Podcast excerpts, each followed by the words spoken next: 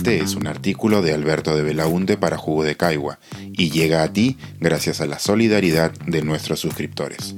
Si aún no estás suscrito, puedes hacerlo en www.jugodecaigua.pe. ¿Quién mató a Zuleimi? Ya son más de seis años sin que las autoridades respondan esta pregunta. El 30 de mayo de 2016, Zuleimi Sánchez fue asesinada de cuatro balazos. No tenía aún 15 años. Le gustaba jugar vóley y soñaba con irse a vivir a Italia. La noche del crimen, su mamá le había prohibido salir a una fiesta, pero ella decidió escaparse. El tipo de travesura que se supone que ella recordaría años después con una sonrisa. Según su tía, tenía apariencia de reina. Cuando se maquillaba y vestía era muy bonita, recuerda. Tres de los cuatro balazos fueron en su cabeza. Fue enterrada con un nombre que ya no la identificaba. Han pasado más de seis años y el caso está en el olvido. Nunca se supo bien qué ocurrió y no se detuvo a ningún sospechoso. La prensa informó sobre el asesinato, compartió un par de hipótesis, recogió las declaraciones de un familiar dolido y ahí quedó. El caso fue reemplazado por otra noticia policial, y luego por otra, y luego por otra. Lo acontecido con Zuleimi Ailén Sánchez Cárdenas sigue impune. Ella solo llegó a vivir dos años como mujer trans antes de que el odio acabase con su vida. Y su caso no es el único. Un estudio pionero del Ministerio Público 2021 identificó que en los últimos nueve años existen por lo menos 84 denuncias de asesinatos de personas LGBT.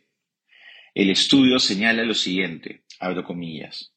Estas denuncias, sin embargo, no corresponden al total de los casos de muertes dolosas de personas LGBT en el Perú en dicho periodo, ni permite estimar el porcentaje al cual estaría representando. Esto podría guardar relación con el desconocimiento y la falta de capacitación sobre los conceptos de orientación sexual e identidad de género para la identificación de las víctimas durante el desarrollo de la investigación policial y fiscal, así como el registro en los sistemas informáticos. Cierro cita.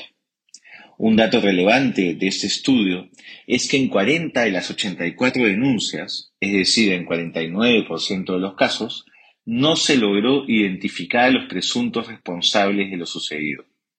Así, es más que seguro que en la mitad de los casos identificados gane la impunidad. La semana pasada, en una ceremonia en el Ministerio de Justicia, el Estado peruano le pidió disculpas a la ciudadana trans Azul Rojas Marín y reconoció su responsabilidad en la vulneración de sus derechos humanos y en la incapacidad que mostró nuestro sistema para asegurar que se hiciera justicia. Este pedido de disculpas se realizó como parte del cumplimiento de una sentencia de la Corte Interamericana de Derechos Humanos, instancia a la que Azul tuvo que acudir para acabar con la impunidad en su caso.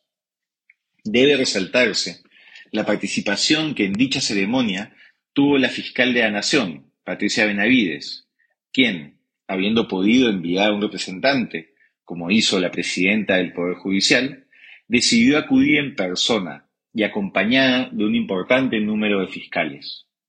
Su discurso incluyó todos los elementos que deben tomarse en cuenta para considerar adecuadas unas disculpas. Reconoció que su institución falló en el caso de Azul, lamentó lo ocurrido, tuvo palabras sentidas hacia la víctima y explicó las medidas que se están tomando para que el caso concreto no quede en la impunidad y para evitar que este tipo de situaciones se repitan a futuro.